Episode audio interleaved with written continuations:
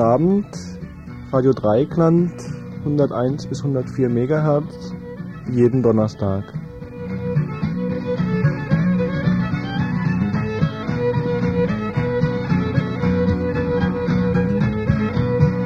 Radio Dreieckland, wie jeden Donnerstagabend, dreiviertel acht, 101 bis 104 Megahertz, unsere Kontaktadresse, Buchhandlung Jos Fritz, Freiburg, Wilhelmstraße 15.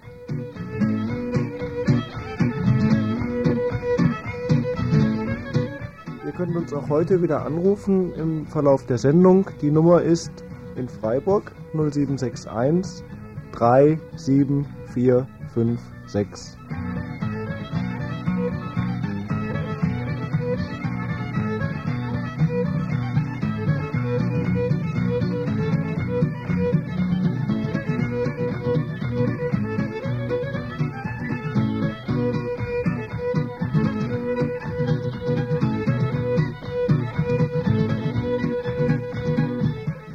bringen heute Beiträge, erstens über den Wiel-Prozess, den letzten Verhandlungstag heute, zweitens über die Startbahn West, die Geschehnisse in Frankfurt, drittens einen offenen Brief des Greta-Vereins der Wilhelmstraße.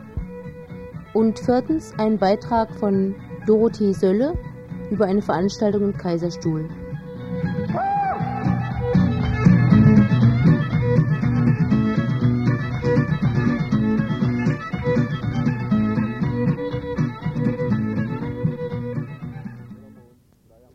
Jetzt wollen wir uns gleich am Anfang bedanken für die vielen Anrufe, die wir letztes Mal bei der Sendung bekommen haben. Das war eine ganz gute Resonanz. Es haben uns Leute von Freudestadt über Breitnau, Kirchzade, König Schaffhausen, geht's nach Müllheim, Buggingen und auch einige aus Freiburg angerufen. Und äh, das ist für uns wichtig, weil wir einerseits Kritik bekommen und nur aus Kritik können wir lernen, wie wir die Sendungen besser machen. Aber die überwiegende Mehrzahl der Leute hat die Sendungen insgesamt ganz toll gefunden. Und außerdem können wir halt ausmachen, wo wir zu empfangen sind und wo es technische Mängel gibt. Und deswegen jetzt weiterhin der Appell, ruft uns jetzt im Moment, solange die Sendung läuft, auch wieder an, damit wir unsere weiße Flecke weiter demnächst zudecken können und wissen, wer uns hört und wie, man, wie das euch gefällt, was wir machen. Unsere Nummer nochmal in Freiburg 0761 Vorwahl und dann die direkte Zuwahl 37456. Letzten Mittwoch war wieder mal Wielprozess. Zum 13. Mal fuhren Busse aus dem Kaiserstuhl nach Mannheim, wo es um die Berufungsverhandlung äh, im Wielprozess geht. Es geht dabei um die erste Teilerrichtungsgenehmigung, die 1975 erteilt worden ist von der Landesregierung, die 1977 dann vom Verwaltungsgericht Freiburg, damals in Herpolzheim, aufgehoben worden ist. Jetzt in der Berufung in Mannheim werden nochmal einzelne Fragen untersucht, die damals strittig waren und bis heute strittig geblieben sind. So ging es jetzt bei den Plädoyers, wo alles nochmal durchdiskutiert worden ist, am Mittwoch im Plädoyer von Rechtsanwalt Beretz um einen Teil dieser Aspekte, nämlich um Reaktorsicherheit im Falle von Erdbeben, um störfallbedingte Radioaktivität, um Radioaktivität im Normalbetrieb und nochmal um die Meteorologie. Zu den Erdbeben konnte der Herr Beretz eigentlich nur wiederholen, wie unberechenbar so Erdbeben sind. Dabei hat er sich eigentlich auf allen möglichen Büchern, sogar Schulbüchern, glaube ich, berufen. Äh, als Beispiele hat er gebracht, dass 1350 ganz Basel durch ein Erdbeben zerstört wurde, dass aber dann jahrhundertelang überhaupt nichts mehr passierte, wirklich nichts mehr, und dann plötzlich innerhalb von zehn Jahren zwei, zwar kleinere, aber Erdbeben wieder äh, sich, wie sagt man, statt, äh, ereignet haben. Zum Beispiel 1978 dieser Alpbeben. Und dass man also überhaupt, dass auch keine Gutachter eindeutig sagen können, dass in den nächsten 100 Jahren nichts mehr passieren wird. Das weiß man einfach nicht. Das kann morgen sein, das kann auch erst in 1000 Jahren sein. Aber was sicher ist, ist, dass die Gegend hier keine befestigte, also geologisch gesehen keine befestigte Gegend ist.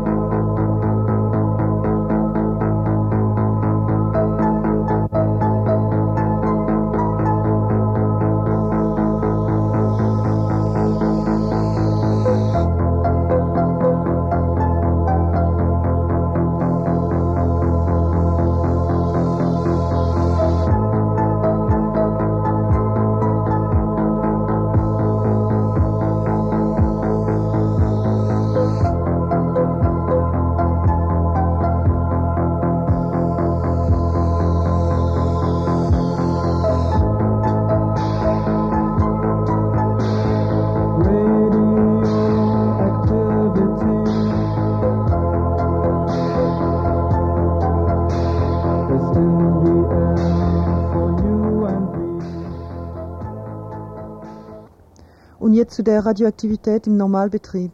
Damals im September, als der Herr Handke äh, schon darüber aussagte, wurde er schon sehr stark von, vom IFOI-Mitarbeiter Dieter Teufel angegriffen. Seine ganzen Aussagen wurden damals schon auseinandergenommen. Jetzt kam der Herr Beretz wieder darauf zurück und hat ihm zwei wichtige Punkte vorgeworfen, die auch in der, deswegen wollen wir das ein bisschen betonen, weil es in der Badischen Zeitung von heute nicht, äh, also in der Badischen Zeitung nicht ausgeführt wurde. Der erste Punkt, also vielleicht zuerst kurz zum Handke. Der ist Diplomphysiker und arbeitet für die GRS in Köln. GRS, das ist die Gesellschaft für Reaktorsicherheit. Erstmal für seine Unparteilichkeit vielleicht. Was ihm also vorgeworfen hat, ist, dass er bei der Verhandlung die Leute nennen sollte, mit denen er zusammen die Untersuchungen geplant und durchgeführt hat. Er hat viele Leute genannt, nur eins hat er dabei vergessen und das konnte Herr Beretz beweisen, dass Vertreter der KWS, Kernkraftwerk Süd GmbH, also Vertreter der Betreiber, auch dabei waren und dadurch die Möglichkeiten haben, hatten, diese Untersuchungen zu beeinflussen. Also zuerst hat er diese Untersuchungen, ich wiederhole es, mit Vertreter der KWS durchgeführt. Der zweite Punkt betrifft die trans sogenannten Transferfaktoren beim Weidegewuchs. So hat der Handke gesagt, er hat vom Weidegewuchs geredet und das ist ein Begriff, bei dem man sich als Zuhörer sowas vorstellt, alle möglichen Grassorten, die die Viecher hinterher essen. Also sowohl Gras als auch Klee, als diese ganzen Kräuter und Blümchen, die auf den Wiesen wachsen. So war es aber nicht. Äh, da konnte bewiesen werden, dass der Handke eindeutige ähm, Vorschriften gemacht wurden. Er sollte sich auf Gras beschränken und auf keinen Fall das Klee untersuchen. Das ist wichtig, weil Klee zum Beispiel einen viel höheren Transferfaktor hat als das Gras. Das Gras ist das Gewächs von diesen ganzen äh, Wiesenpflanzen, das Gewächs, was am, am wenigsten die Radioaktivität speichern kann. Damit konnte Beretz einen Beweisantrag gegen Hanke be begründen und erneut die Untersuchung der Transferfaktoren beantragen. Dieser Gutachter Handke ist im Übrigen noch in anderer Hinsicht interessant für diesen Prozess und irgendwo typisch auch. Es wurde damals ein, Be ein Ablehnungsantrag gegen die Richter gestellt, weil ein Richter diesen Gutachter Handke privat besucht hat, um vorab mit ihm schon zu bereden, was für Fragen er an ihn stellen will, zum einen. Zum anderen, wie ihr alle wisst, haben die Leute vom IFOI, vom Institut für Energie- und Umweltforschung in Heidelberg, ein radioökologisches Gutachten vorgelegt, mit wesentlich anderen Ergebnissen, als sie der Gutachter Handke ermittelt hat. Die Heidelberger Wissenschaftler haben ganz gründlich gearbeitet, viel gründlicher als Handke es je getan hat. Und es hatte zur Folge, dass man mit übelsten Methoden versucht hat, diese Wissenschaftler in Misskredit zu bringen und sie sogar als wissenschaftliche Kriminelle bezeichnet hat. Das gehört zum Rahmen dieses Prozesses eben auch dazu.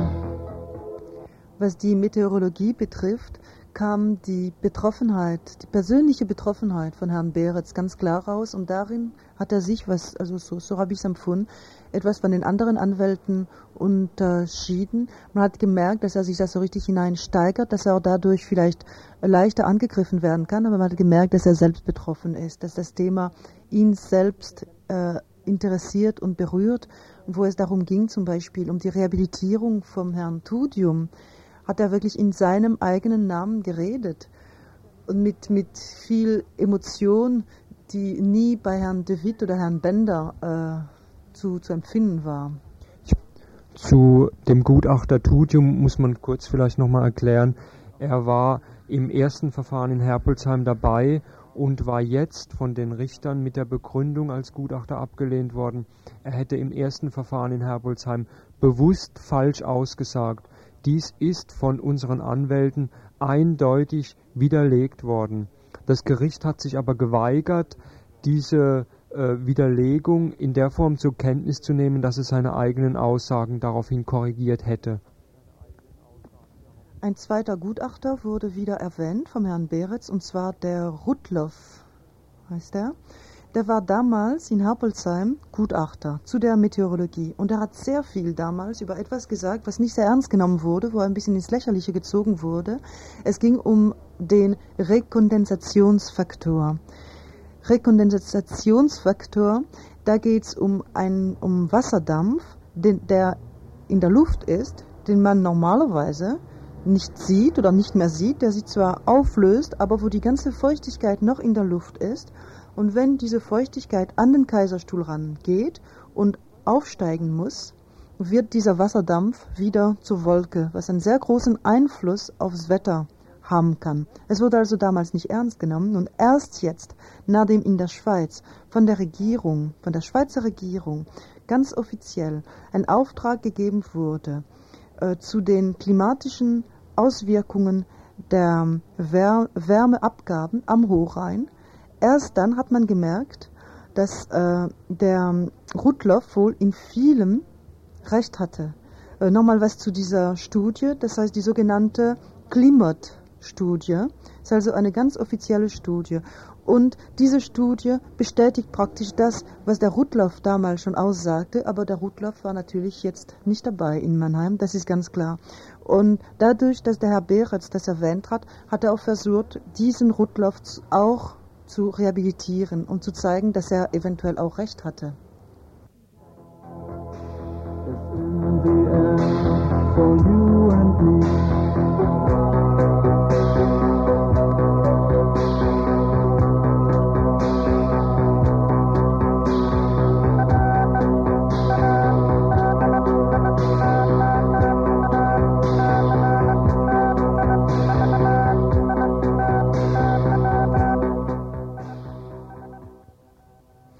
Ende der gesamten Sitzung, nachdem also der, der Beretz sein Plädoyer abgehalten hatte, nachdem die letzten Spielchen zwischen, gegen, also zwischen Anwälte für und gegen Will vorbei waren, hat noch, ist noch der Herr Schött als Vertreter des Kaiserstuhls ans Mikrofon gegangen. Herr Schött, für diejenigen, die es zufällig nicht wissen, ist FDP-Abgeordneter in der Gegend, also im Kaiserstuhl und hat versucht, auf die Richter einzureden. Es war von mir aus gesehen sehr, eine sehr zwiespältige Geschichte. Der Herr Schött hat betont, dass er es richtig findet, dass die Entscheidung vom Gericht gefällt wird. Der hat auch betont, dass er weiß, dass das Recht nicht auf der Straße gesprochen werden kann. Und er hat sehr stark an das Gewissen der Richter appelliert. Schöne Worte zum bösen Spiel kann ich dazu nur sagen. Sagen Sie mal, der Herr Schött hat für alle geredet. Wie fanden Sie seine Rede? Habe mir auch schon überlegt. Und was ist dabei rausgekommen? Dass das wahrscheinlich gar nichts nützt, was er gesagt hat. Waren Sie seiner Meinung? Erste Frage. Fanden Sie es gut erstmal, prinzipiell, was er gesagt hat? Das ist der erste Punkt. Ob es nutzt, das ist wieder was anderes weiß nicht.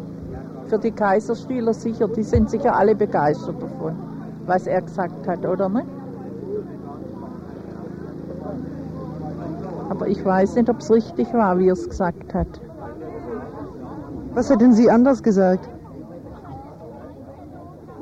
Also, also im ersten Augenblick habe ich auch so gedacht, ist eigentlich ganz gut, weil äh, gerade so was am Schluss so gesagt hat, gell, dass man halt äh, die Leute und so. Das ist, das ist blöd. ja, aber ein und für sich müsste es doch selbstverständlich sein, dass ein Gericht so richtet, wie es richtig ist. Dass man das nicht müsste noch das Gericht darum bitten, dass es richtig macht. Ne?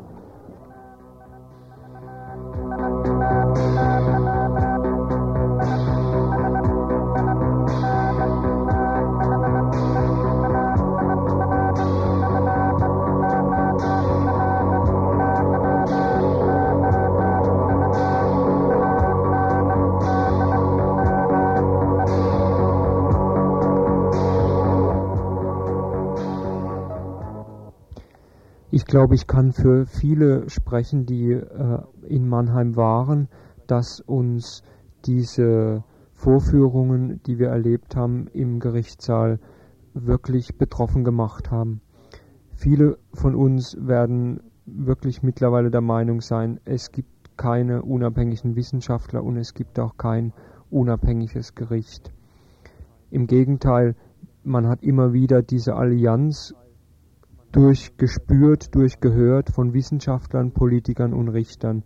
Damit hat es schon angefangen. Ich erinnere euch nochmal an den ersten Ablehnungsantrag gegen das Gericht, weil Richter von der Landesregierung, vom Wirtschaftsministerium erfahren haben, dass in Amerika eine Tagung stattfindet, wo die Befürworter der Kernenergie sich getroffen haben.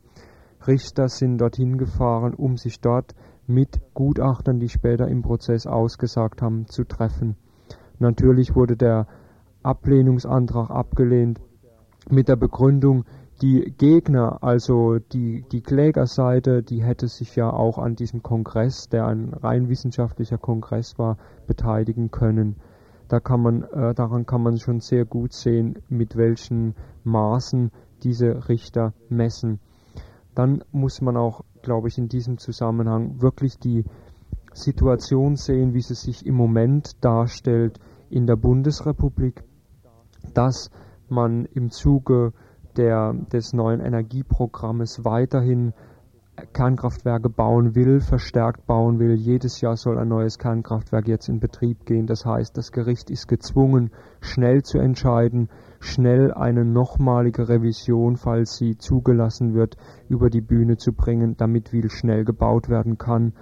Zum anderen muss man auch sehen, dass die Polizei von Baden-Württemberg bereits dabei ist, den Einsatz für Wiel zu proben, indem sie nach Frankfurt fährt und dort an der Räumung des Hüttendorfes äh, für die Stadtbahn West beteiligt ist und übelste Bürgerkriegssituationen provoziert hat. Dies in den letzten Tagen habt ihr sicher alle in den Zeitungen gelesen. Was ich erlebt habe, Herr Schött, ist, dass eigentlich die Justiz nicht im Gerichtssaal gesprochen wird, das Recht nicht, nicht im Gerichtssaal gesprochen wird. Vielleicht wird es doch auf der Straße gesprochen.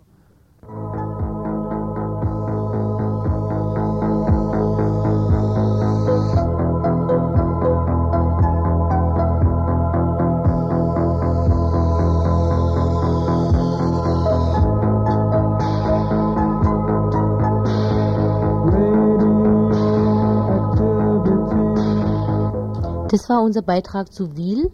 Bevor wir jetzt den nächsten Beitrag zu Mörfelden Frankfurt ankündigen, möchten wir gerne noch einen Gruß rüberschicken zu den Frauen für den Frieden, die uns hoffentlich in der Goethestraße gut empfangen können.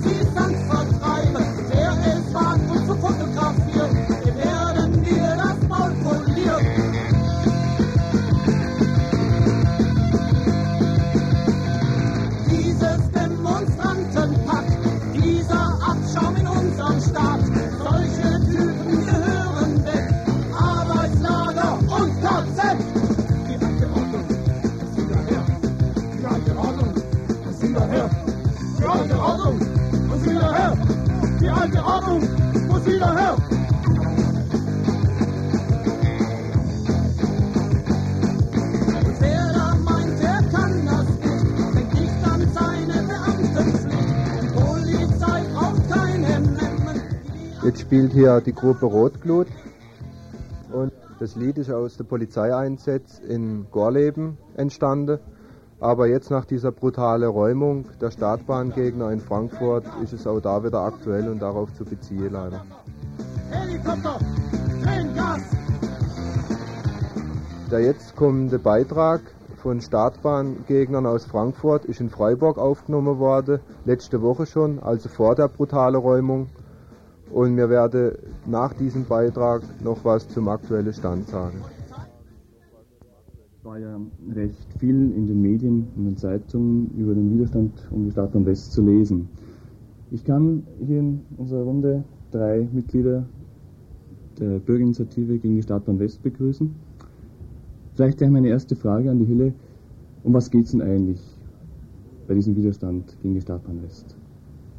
Also für die Bevölkerung äh, geht es bei dem Bau der Stadtbahn West einfach um die Zerstörung vom letzten Naherholungsgebiet südlich von Frankfurt, das derzeit von über einer Million Menschen genutzt wird. Und der erforderliche Kahlschlag von drei Millionen Bäumen würde natürlich schwerwiegende Folgen, erstens für das Klima und zweitens für den Wasserhaushalt nach sich ziehen. Und darüber hinaus würde die jetzt schon unzumutbare Lärmbelästigung und Luftverschmutzung sich durch den Bau der Stadtbahn West noch weiter verstärken. Dann auf der anderen Seite für die Betreiber der Stadtbahn West äh, geht die Argumentation in die Richtung, dass eben für die Bewältigung von dem zivilen Luftverkehrsaufkommen die eine Kapazitätsausweitung notwendig wäre. Die Argumentation hat sich aber in, äh, im Laufe der Auseinandersetzung als hinfällig erwiesen. Ja, wenn du sagst, dass also diese Wirtschaftlichkeitsargumente sich als nicht stichfertig herausgestellt haben, wieso hält dann die Landesregierung in Hessen überhaupt an diesem Flughafenprojekt fest?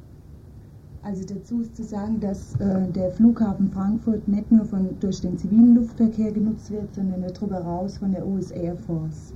Also dass ähm, hinter dem Projekt Startbahn West hauptsächlich militärische Interessen stehen. Und das ist jetzt auch erst in neuerer Zeit rausgekommen.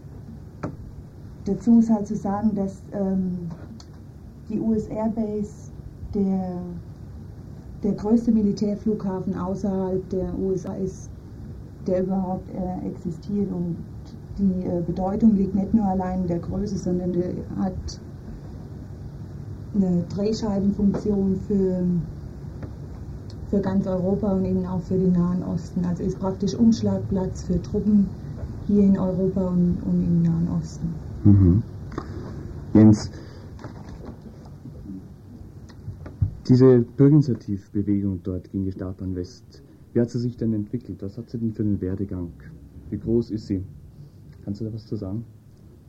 Ja, zunächst war das also so, dass diese, diese Auseinandersetzung um die Startbahn West, die geht eigentlich schon seit vielleicht 15 Jahren jetzt. Das war zunächst eine kleine Gruppe von Privatklägern und Gemeinden, die haben sich auf Gerichtsfluren knapp zwölf Jahre auseinandergesetzt. Und dann kam es 1979 da kam es zur Gründung der eigentlichen äh, Bürgerinitiativen. Es waren zunächst vier Ortsgruppen. Ja, und von diesem Zeitpunkt an ist dann dieses Problem Startbahn West in der Öffentlichkeit immer breiter ähm, so bekannt geworden. Und im Zuge dieser, dieser Bekanntwerdung ist dann auch die Bürgerinitiativbewegung auf bis 33 Ortsgruppen jetzt, sowas also bestimmt nach dem Stand des Volksbegehrens, nach den gesammelten Unterschriften 200 bis 250.000 Startbahngegner repräsentiert gewachsen. Du sprachst eben Volksbegehren an. Wie kam ihr denn eigentlich zu dieser Überlegung, Volksbegehren durchführen zu wollen? Also das knüpft an an eine Frage. Wir standen im Frühjahr 1980 standen wir vor dem Problem jetzt wie eigentlich weiter. Auf der einen Seite war uns klar, dass wir ähm, diesen Wald nicht militärisch halten können. Auf der anderen Seite war es so, dass wir nach einer Möglichkeit suchten, wie wir uns politisch verbreitern können. Mhm. Und in dieser Situation kam jetzt der Gedanke auf, dass wir auf eine Möglichkeit, die die hessische Verfassung bietet, eben dieses Volksbegehren zurückgreifen, um zu versuchen, dass wir uns im Zuge dieses Volksbegehrens halt sehr verbreitern, mehr Menschen gewinnen und mehr Menschen für dieses Problem öffnen und da haben wir dann im Juli 1980 äh, beschlossen von der Bürgerinitiativbewegung, dass wir das Volksbegehren in Hessen durchführen. Mhm. Ja, Bernd, äh, dieses Volksbegehren, ich habe gehört, ihr müsst da sehr viele Unterschriften sammeln. Ihr braucht dann auch später viele Stimmen, um überhaupt damit durchzukommen. Was ist denn dieses Volksbegehren? Wie ist denn da der Weg?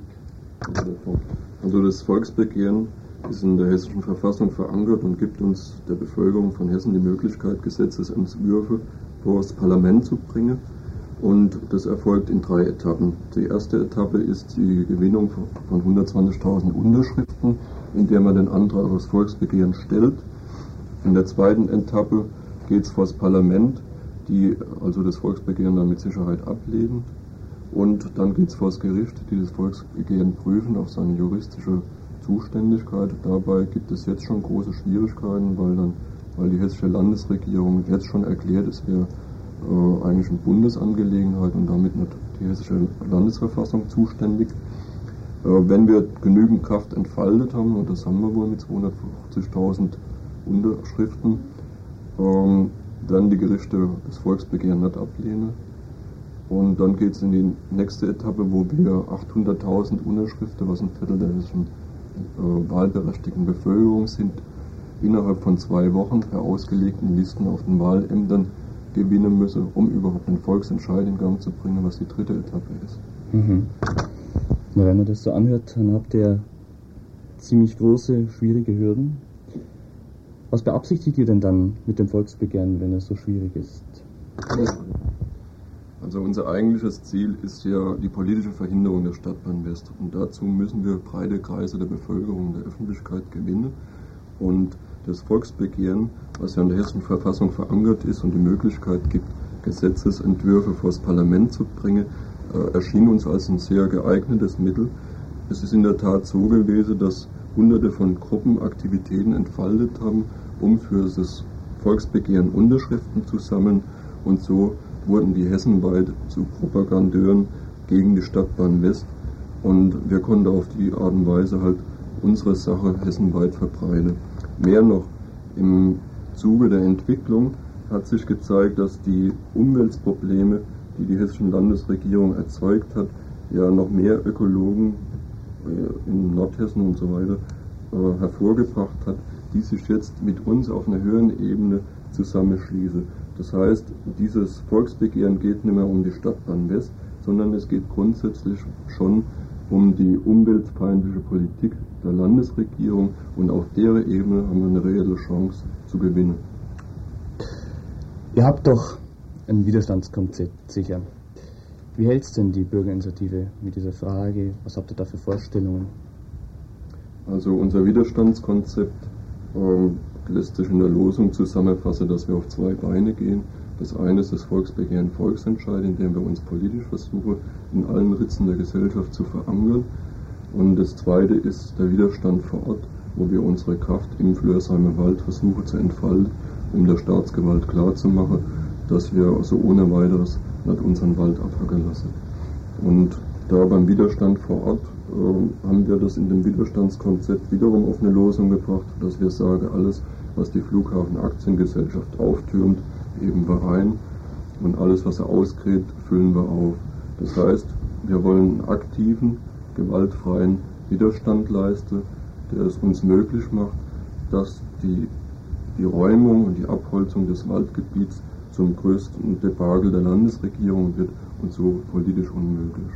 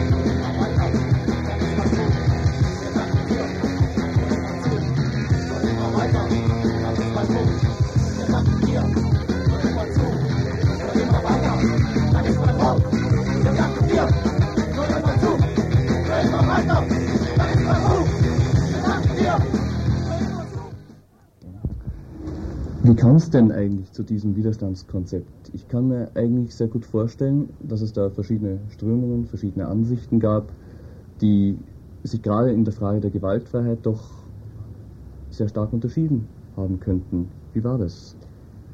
Ja, das ist allerdings richtig. Wir standen und stehen ja immer vor dem Problem, dass wir auf der einen Seite den Wald halten wollen, auf der anderen Seite sagen, wir sind einem gewaltfreien, aber aktiven Widerstand verpflichtet.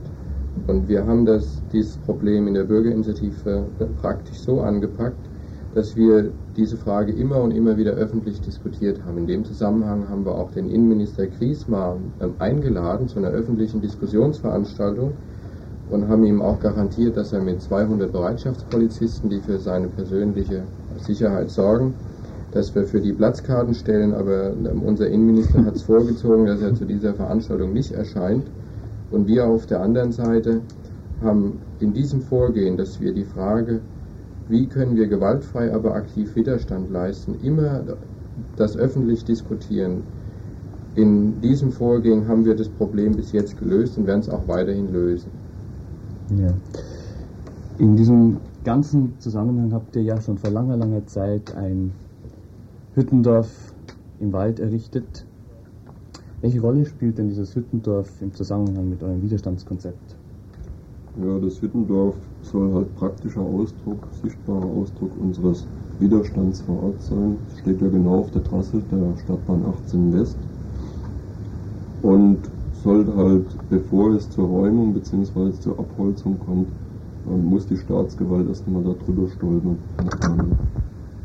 Zum anderen ist das Widerstandsdorf zu einer Informationsstelle und Anlaufstelle für die Bevölkerung geworden, auch von Zureisenden, die halt sehen wollen, was wir da in dem Wald errichtet haben. Es ist ja mittlerweile ein Dorf von über 60 Hütten geworden.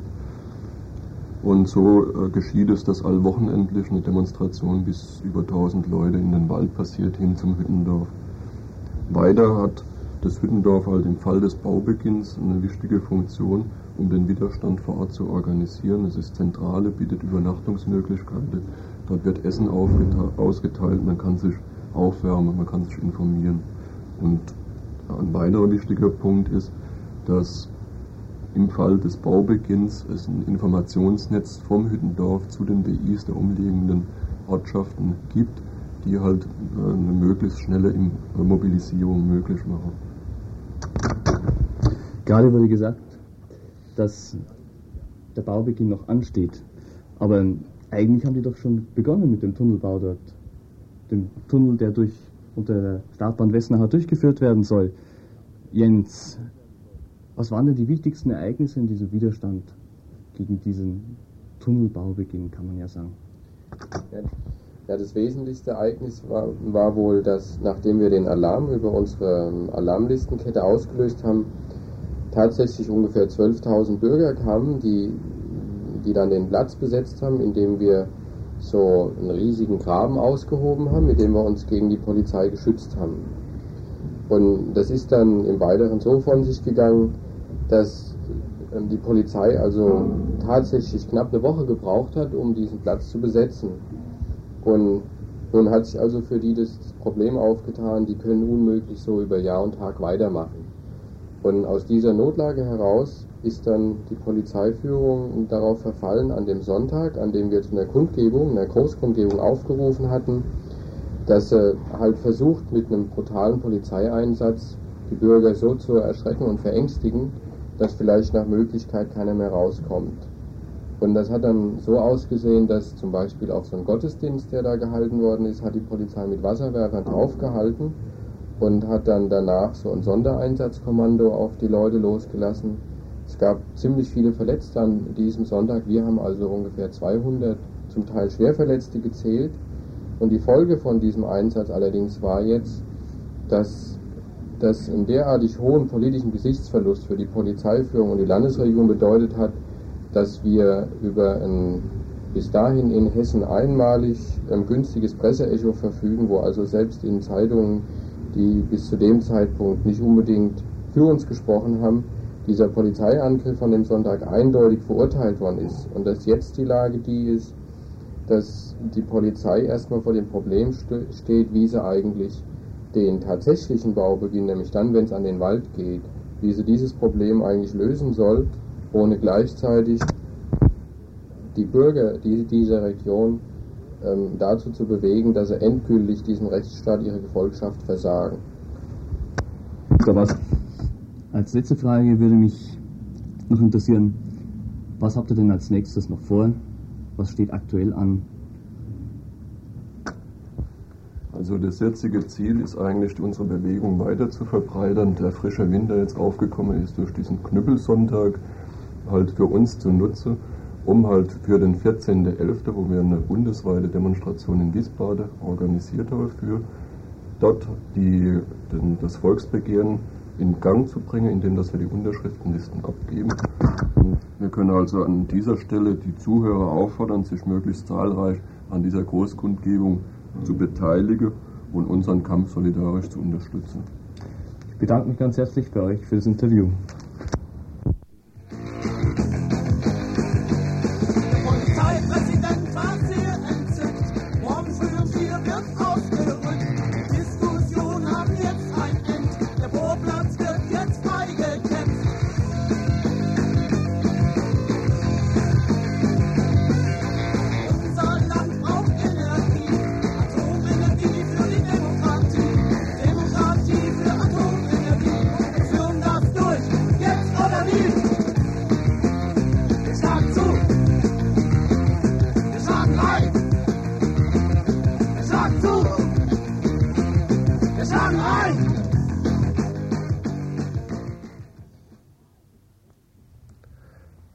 Mehr Demokratie wagen war der Spruch, mit dem die SPD 1969 die Regierung übernommen hat. Inzwischen wagt die SPD in Hessen bei der Räumung der Startbahn West mehr Gas, mehr Knüppel, blutige Knüppeleinsätze äh, gegen Rentner, gegen Kinder, gegen Verletzte als selbst in CDU-regierten Ländern. Die Räumung in Frankfurt lief dermaßen brutal ab, dass die SPD ein exemplarisches Beispiel für die anderen konservativen Regierungen der CDU, CSU geschaffen hat. Das heißt, spät kann in Wiel jetzt von Börner lernen. Einige Zahlen aus der traurigen Statistik. Es gab bis Mittwoch 21 Kopfverletzungen, die teilweise genäht werden mussten. Dreimal gab es Verdacht auf Schädelbasisbruch es liegt auch der Verdacht auf eine schwere Wirbelsäulenprellung mit Frakturverdacht vor. Es gibt 16 Hand- und Armbrüche, zahlreiche, zum Teil schwere Gesichtsverletzungen. Es gibt ungezählte Prellungen wegen Tränengaseinsätzen. Äh, es gibt viele hunderte von Augenspülungen. Es gibt einen ganzen Haufen gepeinigte Leute. Ein Beispiel, der 47-jährige Waldorfer Herbert Hämmerle stand in der Nähe äh, des Hüttendorfes, des von der Polizei in der Zwischenzeit besetzten Hüttendorfes. Dann kam es zu einem Polizeiausfall. Eine Polizeitruppe machte die bekannten Ausfälle und der 47-Jährige wurde angerufen, verschwinde du Bastard oder wir schlagen dich tot. Eine 47-jährige Frau brach unter Polizeischlägen zusammen. Ein Beamter konnte sich nicht verkneifen, nochmal zu der Liegenden zurückzugehen und ihr heftig auf den Bauch zu treten. Es gibt sogar Zeugen, die bestätigen, dass Verletzte von der Trage hinuntergeknüppelt wurden von ausfallenden Polizeitruppen. Diese ganze Brutalität muss auf dem Hintergrund gesehen werden, dass über 200.000 Leute aus der Region einen Antrag für ein Volksbegehren gegen die Startbahn West in Frankfurt unterstützt haben. Das dürfte umso schlimmer sein, wenn man sieht, wie die Landesregierung den Volkswillen auch gerade in dem Prozess so brutal mit Polizeimacht unterdrückt. Momentan wird darüber spekuliert, ob der Polizeieinsatz im Ganzen rechtmäßig war. Es macht insgesamt eher den Eindruck, als wolle der, das Innenministerium oder der Innenminister Gries die Bevölkerung vor vollendete Tatsachen stellen. Es ist die Frage, was wir in dieser Hinsicht für Wiel zu erwarten haben. Selbst wenn das Urteil für die Betreiber negativ ausfallen sollte, wird dann die KWS nicht trotzdem den Bau vorantreiben und was erwartet uns dann? Interessant ist noch zu bemerken, dass die Berichterstattung in der Badischen Zeitung zum, zu den Vorgängen in Frankfurt ausgezeichnet war, während die sonst als linksliberal verschriebene Frankfurter Rundschau einen eher seichten Bericht und relativ distanzierten Bericht zu den Vorgängen gegeben hat. hat Wir erinnern uns daran, dass die Berichterstattung in der BZ zum Dreisameck und zum Schwarzwaldhof sehr schlecht gewesen ist und fragen uns, ob das was damit zu tun hat, dass man wohl offensichtlich dann die Anzeigenkunden in der Nähe sitzen hat und man auf die dann Rücksicht nehmen muss. Aus der Ferne scheint es wohl immer noch etwas leichter zu sein, objektiv zu berichten. Jetzt sitzen wir also hier und fragen uns beklommen, wie wird die Berichterstattung der Badischen Zeitung zu Wiel werden, wenn es losgeht.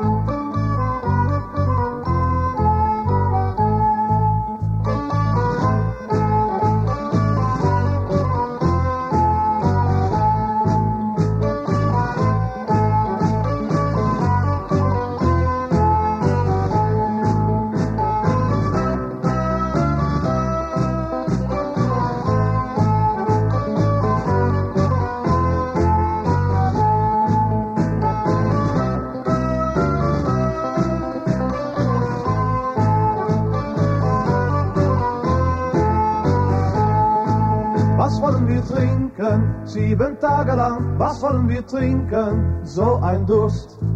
Was wollen wir trinken? Sieben Tage lang. Was wollen wir trinken? So ein Durst. Es wird genug für alle sein. Wir trinken zusammen. Roll das Fass mal rein. Wir trinken zusammen, nicht allein. Es wird genug für alle sein. Wir trinken zusammen, roll das Fass mal rein, wir trinken zusammen, nicht allein.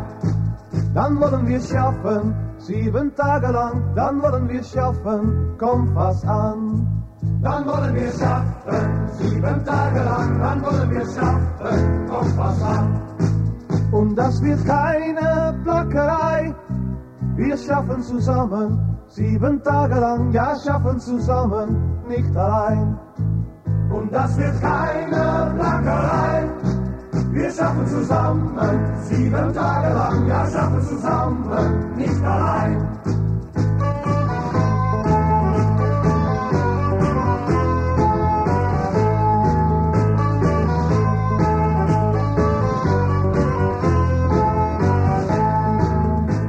Jetzt nochmal unsere Telefonnummer, weil wir warten feste am Hörer auf Anrufe. 0761 Freiburg 37456.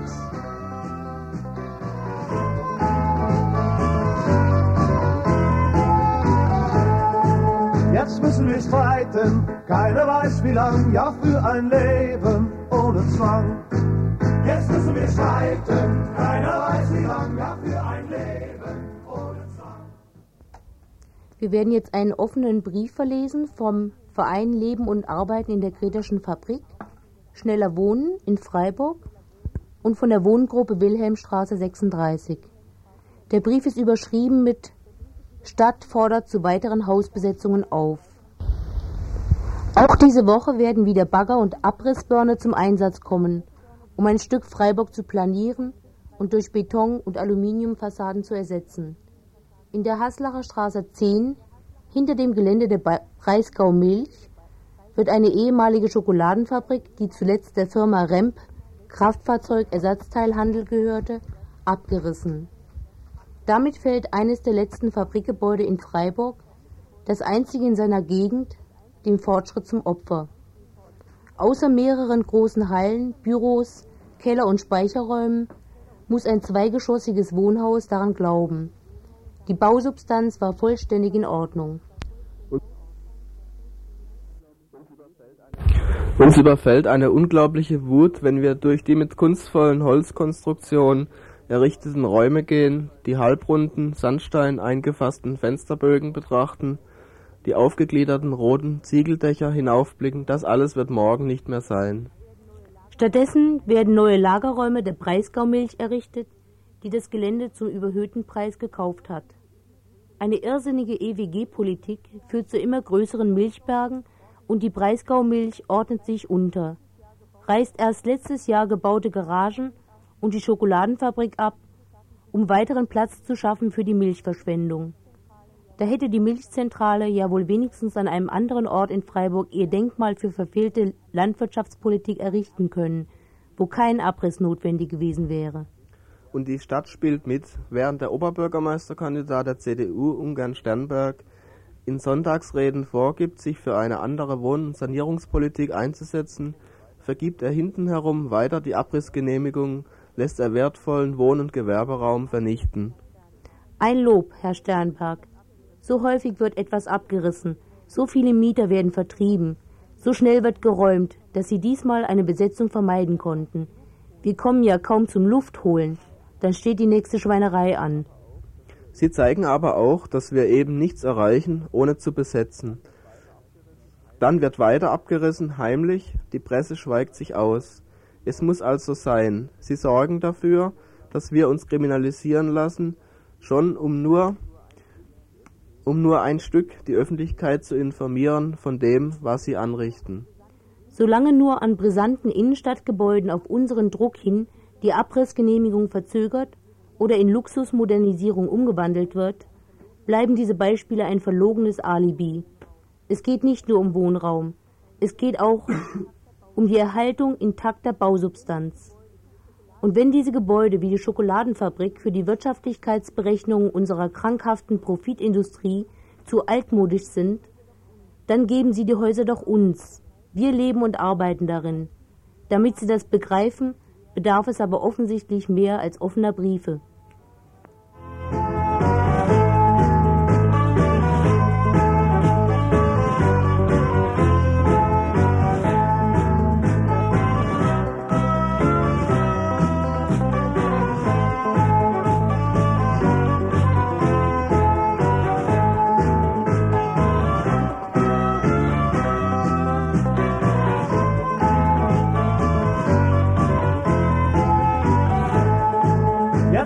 Streiten, keiner weiß wie lang, ja für ein Leben ohne Zwang. Jetzt müssen wir streiten, keiner weiß wie lang, ja für ein Leben ohne Zwang. Dann kriegt der Frust uns nicht mehr klein. Wir halten zusammen, keiner kämpft allein, wir gehen zusammen, nicht allein. Dann kriegt der Frust uns nicht mehr klein. Wir halten zusammen, keiner kämpft allein, wir gehen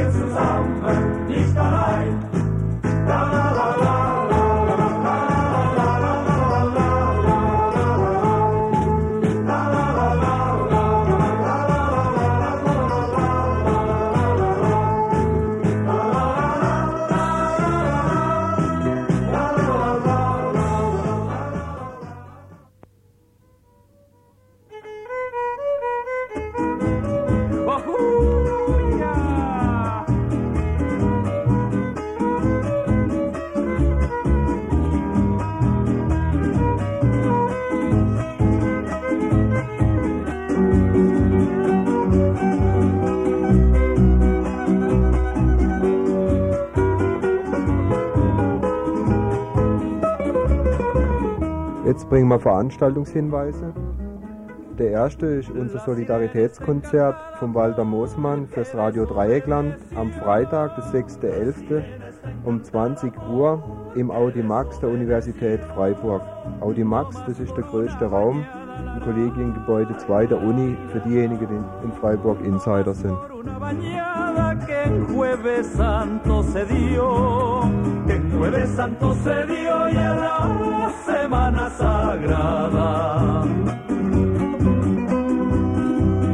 Gleich findet im AZ ein großes Fest statt, also AZ, Autonomes Zentrum der Freiburger Bewegung.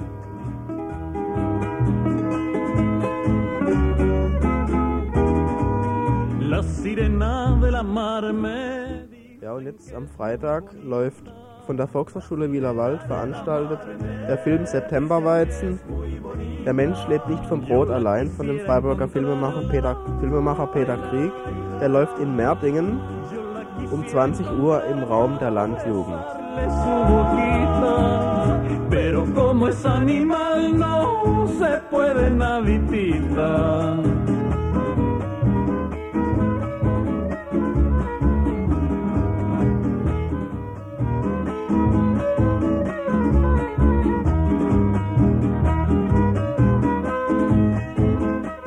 Und am Samstag findet eine Demonstration in Freiburg zur Startbahn West statt, zu der brutale Räumung, veranstaltet von GAF, Bund, BBU und anderen. Die genaue Uhrzeit liegt uns noch nicht vor, aber die könnt ihr ja erfahren. Äh, für Sonntag haben wir nichts. Das kann aber auch daran liegen, dass wir zum Teil nicht besonders gut mit Veranstaltungshinweisen ausgerüstet werden. Das heißt, alle Gruppen sind aufgefordert, uns auch regelmäßig Hinweise zu schicken. Den ersten Hinweis haben wir für Montag, den 9.11. und zwar um 20 Uhr im Asta-Film. Der Film Lieber heute aktiv als morgen radioaktiv von der Nina Gladitz im Hörsaal 2004, 20 Uhr. Hombre, el sol al revés.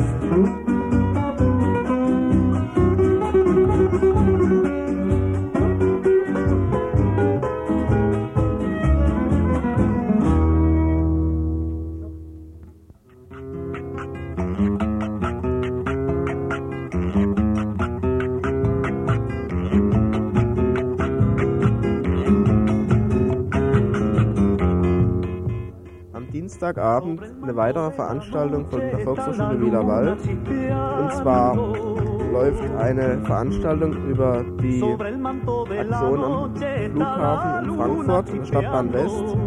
Das sind eingeladen Leute von der Bürgerinitiative Stadtbahn West. Das ist um 20 Uhr im Forchheim im Gasthof Adler.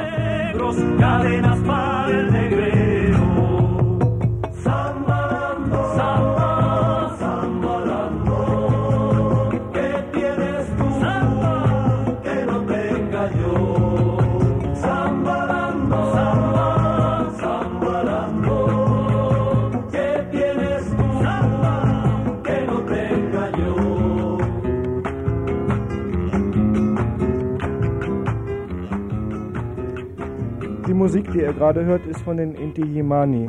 Wir wollen an dieser Stelle nochmal auf das Konzert von den Inti Illimani hinweisen.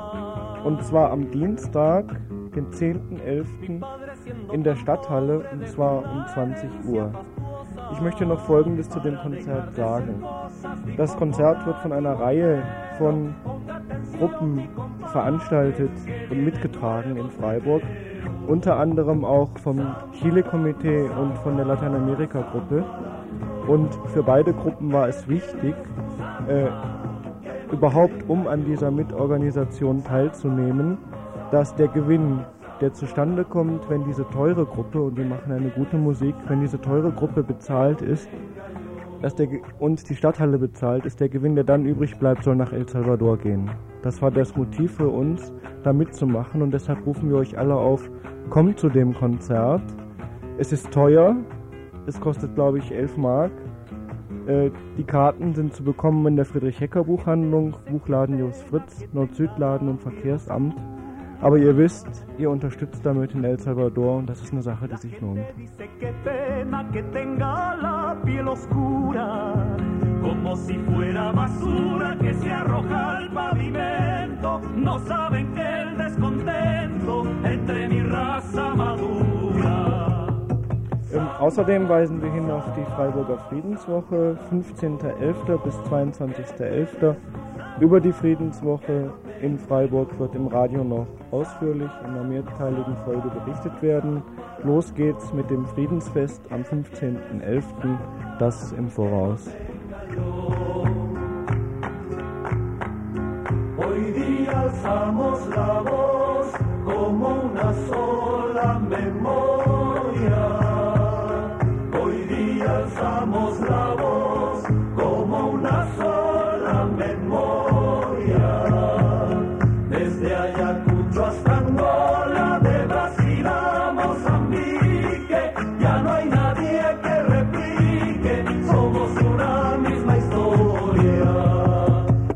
So, jetzt noch kurz zwei vergessene Hinweise. Heute Abend, während diese Sendung läuft, ist im AZ das Plenum wie gewohnt. Außerdem hat Radio Dreieckland jeweils dienstags um 8 Uhr im Taz-Büro sein Plenum, wo die Leute hinkommen können, die eine Kassette machen wollen oder einen Beitrag. Anrufen! Und unsere Telefonnummer nochmal. Freiburg 0761, das ist die Vorwahl, 37456.